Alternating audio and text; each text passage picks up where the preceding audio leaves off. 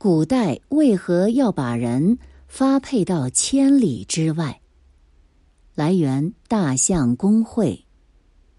撰文：刘三姐。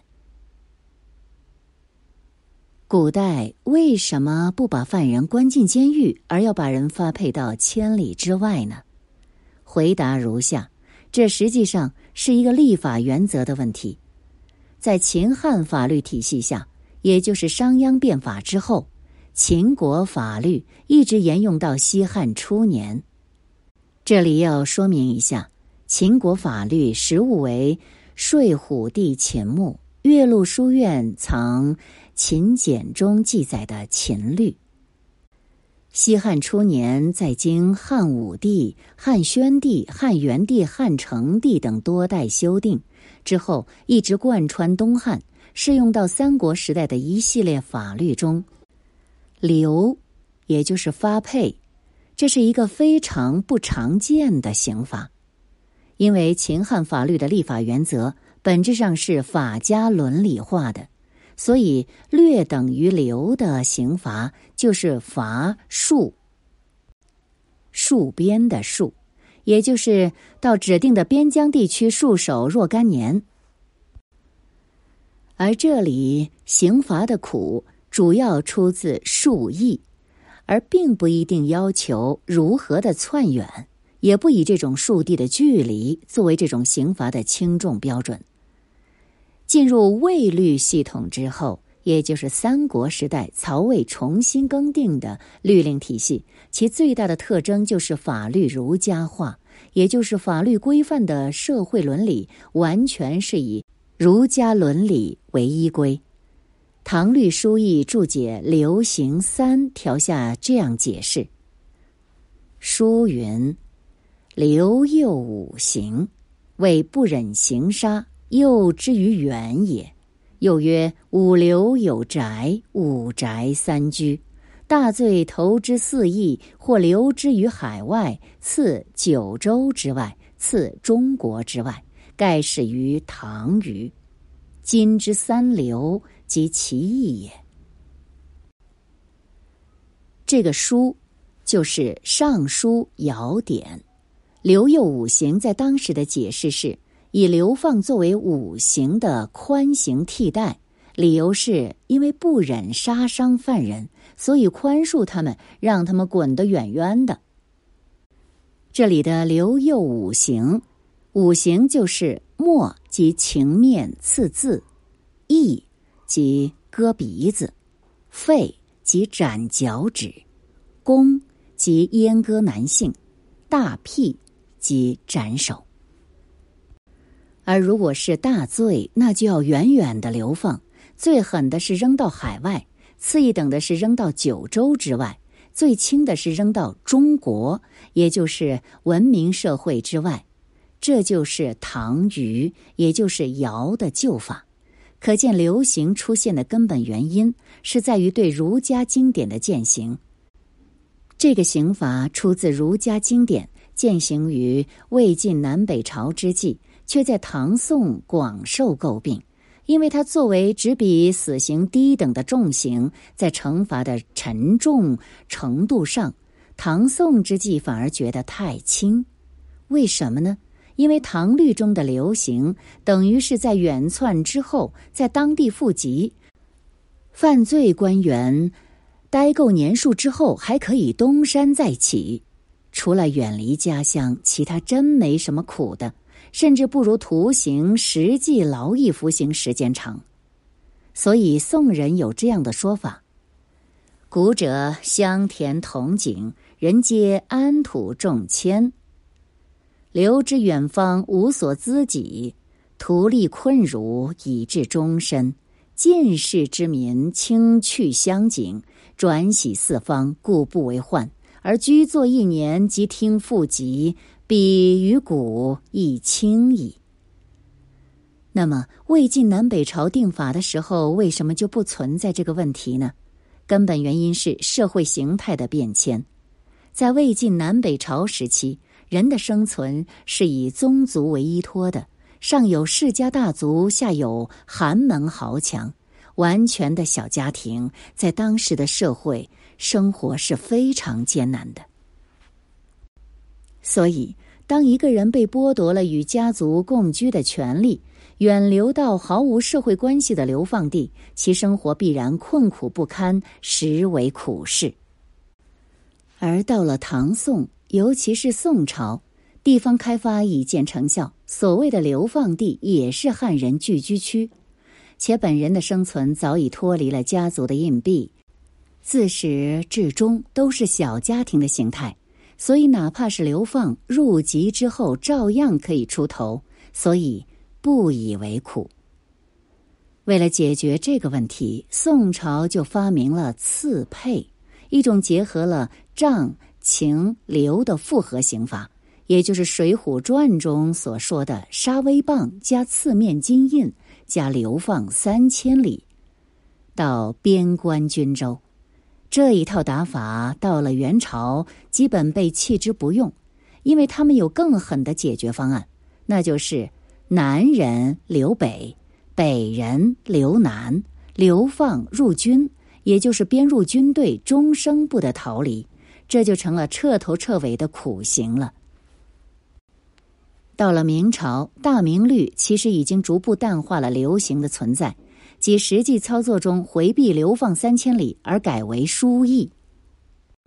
所谓输役，运输的输，劳役的役，输就是从一个地方运送到另一个地方。二战时期的香港。来源：邹思聪。本文首发于《经济观察报》书评微信公众平台，发表时题目为《日治时期的香港》。一九四一年十二月七日，香港，香港大球场看一场足球比赛。之前他查了日程。这天是南华队与陆军队的比赛，他自己球技一塌糊涂，却视球如命。今天的球赛不出意外，一定会有很多球迷到来。可吴楚帆到达球场后，却发现扫干部球场寂寥惨淡，球赛改期了。吴楚帆满怀失落，却还不知道这场球赛面临的。是永远的延期。他转而来到中环，在告罗士达酒店点了下午茶，突然遇见了电影《风尘情侣》的编剧冯凤歌，两人闲聊一下午，一起吃完晚饭，还到娱乐戏院看了场电影。一切的气氛似乎有点奇怪，他也说不上来。两人告别后，吴楚帆乘坐天星小轮从中环。回九龙，他终于发现诡异的沉默似乎在香港大面积复制。平日熙来攘往的尖沙咀码头，此刻水静鹅飞，空寂萧索。仍然有人，却是街道上全副武装的英军，他们和铁马一样，整齐而漫长的排列。第二天，日军进攻英属香港。香港保卫战自此开始。太平洋战争初期的日本在远东所向披靡，因此这场战役并不长久。十八天以后，英军溃败。十二月二十五日，港督杨慕琦在半岛酒店签署降书。这片繁华的英国殖民地自此被日本人接收。英国知道。此时自身难保，一声再见，暂时远去。再过数十年，这位知己会以另一种方式永远的离开。而此时，日军司令官酒井隆中将在三天后颁布波及作命甲第二二五号，并于翌日成立军政厅，香港正式进入日治时期，历时三年零八个月。如吴楚帆一般的一天，本是香港人生活的常态。这一点，一九三七年开始到香港的大陆人有深刻的体会。在一些回忆录中，这些来香港的大陆人发现香港生活惬意，是可以容易的消磨时光。若是一家三口习得香港人的习惯，通常会去彼时的金龙酒家、黄宇茶室或吉祥茶楼饮茶，吃广东点心。在香港茶室或酒楼，随意数上一些美食是毫不费力。虾仁饺、三鲜饺、叉烧包、猪油豆沙包、蛋挞、马蹄糕、千层油糕、鸡包仔、干蒸烧麦、牛肉京丸、荷叶糯米鸡、蛋黄鱼饼、芙蓉面，再加上可以续添的各式茶饮，便可以自得其乐，虚度时光了。在香港的大陆人，或许在一九四一年前。度过了此生最好的时辰，此处战乱绕道而行，贫穷也在迅速远离，而秩序和自由正在坚实的扎根，因地制宜的生长。但日本人的到来让一切开始变得不同，曾经的休闲生活随着英国人的告别也剧烈摇动。休闲生活意味着处于自由状态。这种状态自然随着日本的到来而改变，因此，连日本本国此时也要求国民放弃休闲生活。社会的剧烈变化反映在报刊上。当年的《华侨日报》刊登了一则报道：“不能独自安闲过活。”报道记载，日治政府在公共场所与饮食店内遍贴告示。日治政府在告示中写道：“世界正面临着最大的决战的关头，香港故不能独自安闲的过活。”除了报道，连载于报刊的市民小说也在讲同样的故事。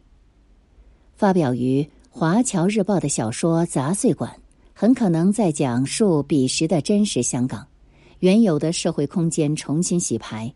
马路变成商场，商场则关门闭户，大街小巷人潮涌动，狼奔使突，凄惶川流。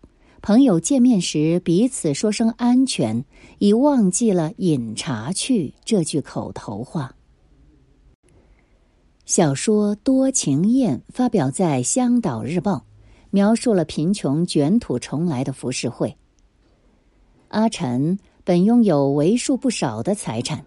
可现实情况却是破了产，因为十多万块存在香港、上海银行里提不出来。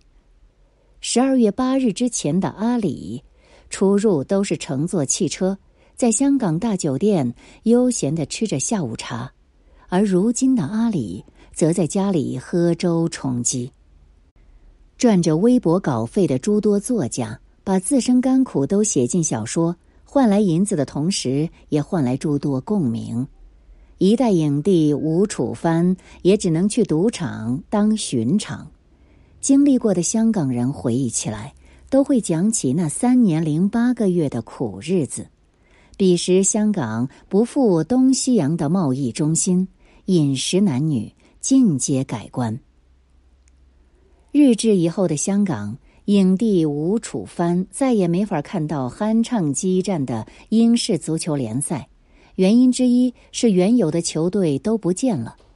在战前参加足球联赛的多是英军驻港部队，十八天后这些战士成为俘虏，英式足球成为过去式。他们曾加盟的金缅多、苏黄军、三十营炮兵都随着战败而烟消云散。剩下的华人球队，南华、东方、光华也不复从前的辉煌。大型足球开始变为五人制小型足球。与此同时，体育活动不再是关乎爱好和观赏，而是成为了基本国策。日治政府把香港视为国土的一部分，当然也将香港体育视为日本体育的一部分。这项发明来自于墨索里尼，他认为透过体育可以聚集群众，宣传集体意志，控制人民思想。所以在被收编的报刊上，新闻不再报道英式足球，即便是英文报章也开始刊载 “sport in Japan”，更是把香港体育的现状也记录其中，以此为香港人介绍母国的体育活动，用体育的方式让香港人做起日本梦，以增加香港与日本的凝聚力。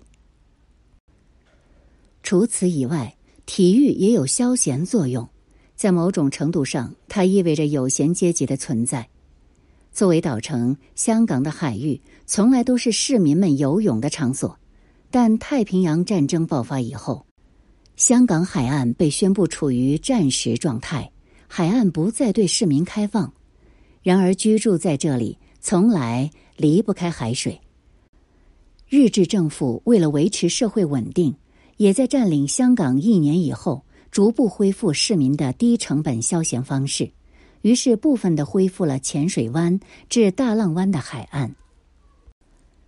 九龙的旺角溜冰场以及北角丰国海水浴场的溜冰场地，成为困顿都市里青年男女恋爱欢愉的仅存场所。那时候无聊乏味，少年人可以从上海街出去，沿着窝打老道直走，路过街市，穿过曾经的欢腾，似乎便再无处可走。而旺角溜冰场则是少有的游乐场，那里有微妙而谨慎的幸福。日本政府在规训香港和维持欢愉的平衡中努力，因此，如罗大佑唱的那样，马匹一周跑两天也是日治政府的政策。赛马并非普通人的体育运动，它与其说是大众的体育，不如说是大众的赌博。赛马意味着博彩业的继续维持。日治政府当然有军事层面的考虑，他们需要通过赛马提升马匹的体格。而对于香港人来说，这意味着生活方式不变，意味着幻想中的歌舞升平、繁荣稳定。而赌博是香港消沉社会里的兴奋剂，赌博产生愉悦兴奋，减轻抑郁、苦闷与孤独。现实在赌博时抽离意识，参与者在刺激、愉悦、强化愉悦、成瘾当中快速循环。博彩业被重回贫困的港人视为躲避现实的乌有乡，快速致富的脱贫地。规训与收服的手段无处不在。过去只能由英国人管理的马会，日本人以排斥白种人为策。以符合大东亚共荣圈为号，将赛马交给由香港人亲自管理的香港竞马会。由于汽油的缺乏，港人郊游变得困难，跑马地迅速成了一个消闲的好去处。去往跑马地，除了赌博的刺激，当然也不得不被动的接受大东亚共荣的宣传。然而好景不长，日本帝国在太平洋战场上的溃败。让赛马最终变成了赛木马，没错，是真的赛木马。因战事、伤病、退役等因素，赛事的场数和出赛的马匹数量急剧减少。一九四四年到一九四五年，单场比赛的马匹数锐减，由通常的九匹减少到五匹、四匹，甚至三匹都有。而由于马匹缺乏，影响了正常赛事的编排，因此日治后期的赛马活动木马出现了。比赛的木马模型用相同模板制造，长约两尺，马匹漆上白色，标明记号。这样一来，马变多了。每场赛事增加到十二匹木马参赛，头三名设有奖金，而木马的名字。则用那些逝世事马匹的名字。现在已经很难想象木马比赛是如何的情形了。但据记载，比赛形式是：各马以铁线连贯悬垂，号令一发，各马沿铁线震荡下泻，先达决赛点为冠军。这种毫无竞争可言的比赛荒诞不经，却成为孤岛上的市民聊以慰藉、赖以为生的事物。比赛仍然存在，就意味着赌博还在继续，财富还能重新分配。而在赌场上找上一份工，也能够在战事不断衰败、日治政府不断紧缩的情况下活下去。影帝吴楚帆即是如此。那时的他已经没有电影可演，在厂子里找了份巡场的工作。多年以后，他回忆道：“闭幕的一天，赌场内外人来人往，热闹非常。我奇怪那时候的人心为什么这样不可离测。尽管大家都活在危巢之下，人人都有饿死之忧。”但依然有这么多人热衷于赌博，希望幸祸。我觉得，即使这是一种苦闷的象征，而此种所谓娱乐也是发展的相当畸形的。事实上，没有人不知道那是毫无生命、索然无味的木马，但大家都心照不宣的合作，招来投注欢呼。让木马看上去真的像是在奋力比赛一样，而木马的比赛如同一个隐喻，赛马是木马，游泳、溜冰、一切消闲皆是木马。他仿佛在描绘一个集体装傻的体制，人们在这里随波逐流，并不反对这个实质压迫自由而非给予恩惠的独裁外来政权。所以，即便到日本帝国行将崩溃的一九四五年，木马在香港依然载歌载舞，直到大厦终于崩塌。如今的西环石塘嘴，四处都是楼房，无论是老旧唐楼还是新式洋楼，都住满了香港大学的学生、刚刚毕业的港漂、生活在此地的老港人。石塘嘴市政大厦是吃大排档的不二选择，街市上透着鱼腥、肉味儿、果香，贩卖着比惠康、百家等超市更便宜的食材。落日余晖通常会漫诉整个狭长的西环码头，这里是旅人和摄影师的最爱。坐在集装箱的随意一次合影，就是一张青春纪念册。总之，如今的石塘嘴流露的气质是读书少年人的旧时光，但曾经不是如此。时针拨回香港保卫战之前的香港，那时的石塘嘴，全盛时期的妓院多达五十多家，妓女达到两千多人，这是香港历史上最纸醉金迷的唐西风月。直到港英政府在一九三五年主动进昌。唐西风月才露出褪色的痕迹，但日治时期的唐西却在日本人治理下得到诡异的复苏和发展。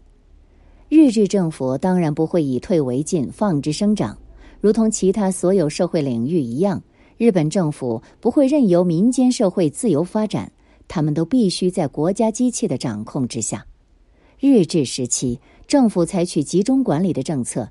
以设立娱乐区来集中情色事业的活动范围，这种集中管理模式在日本及其殖民地早已行之有效。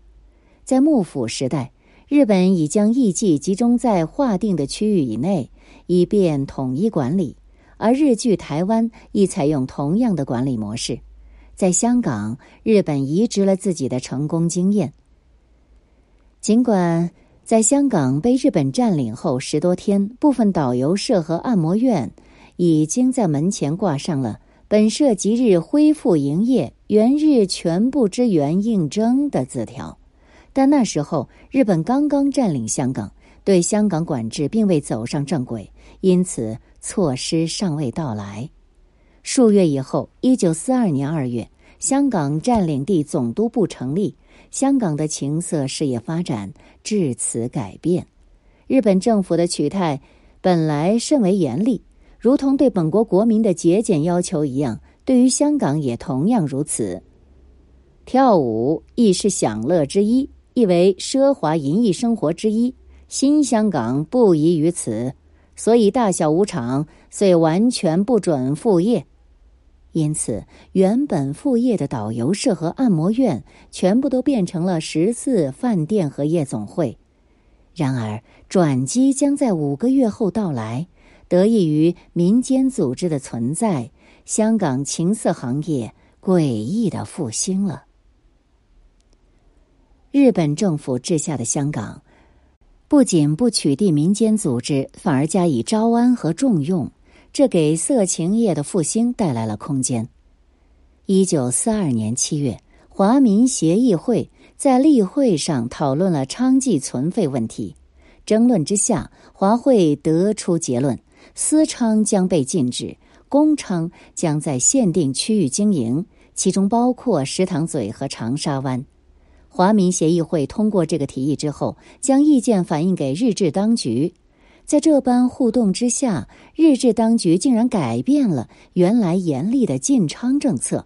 转而决定在香港岛地区划分两个娱乐区，湾仔被设定为日本人的娱乐区，而藏前区则被设为华人的娱乐区，指的是日治时期西环、石塘嘴、区地街一带的区名。这与列宁主义教育下的中国人对殖民政府的想象完全不同，但事实情况却是，日本殖民者比不上英国殖民者。对于民间和传统的态度，他采取的更多是顺应和扶持、容忍和利用，构建框架、制定规则，并不加以彻底毁灭。于是，唐西风月复活了。石塘嘴的娼妓供应中国人，规定夜度资金十元。彼时的词汇仍然带着旧中文的优雅。若是按现在更粗鄙的话讲，这叫包夜十元。这是极其低廉的价格。当时币值已降，普通苦力也能够负担这份嫖资。一九四二年十一月，宪兵队长野间贤之助发布了命令：除了石塘嘴和湾仔指定的娱乐场所以外，其他地区禁止经营娱乐场所。此间妓女需携带执照，不许到他处营业。而命令生效之后，居住此地的普通居民则需要全部迁出。娱乐区成立以后，所有向导社、昌寮等场所必须迁入石塘嘴娱乐区内继续经营。日治政府认为，这样规定，区内向导社、昌寮及酒家等有娱乐性之营业，当可日渐繁荣。而区外的私娼问题，陷阱则四处盯防，发现之后则立刻取缔。在娱乐区工作的姑娘分为向导和娼妓两种。一九四三年初，石塘嘴娱乐区共有导游社二十四家，娼寮五十九家。娼寮分为一等和三等娼寮，导游社的女性从业员共有两百三十六人。一等娼妓一百二十五人，三等娼妓一百九十人。向导和娼妓自然不同。向导类似于今日的援助交际，主要职能是陪客人游玩，包括陪跳舞、共膳、看电影等；而娼妓则是纯粹的性工作者。这个数字已足以反映日治政府时期唐西风月的发达。与此同时。尽管日治政府允许民间社会的存在，但仍然加以严密控制。他在香港推行组合制，色情业囊括其中。除了设立娱乐区集中管理加以控制之外，日治政府还要求业界组织娱乐联业组合。这样一来，一方面日本政府能够有效管理和问责；另一方面，日治政府也少了一份烦心事。所有一切自有民间组织帮助去制定章程、管理秩序、检查卫生、提供治疗。更重要的是，这样廉价的合法娼妓场所，给处于贫穷困厄的香港人构筑了纸醉金迷的幻象。那时香港社会仍然男权盛行，所以在香港的报刊上不乏对此种畸形繁荣的某些带有歧视色彩的描绘。《香岛日报》写道：“男子们为了调剂生活的枯燥和满足某种天赋的需求，在娱乐区内便可能找到他们的对象。无疑的，这种对象就是以色相和肉体来换取金钱的女人。”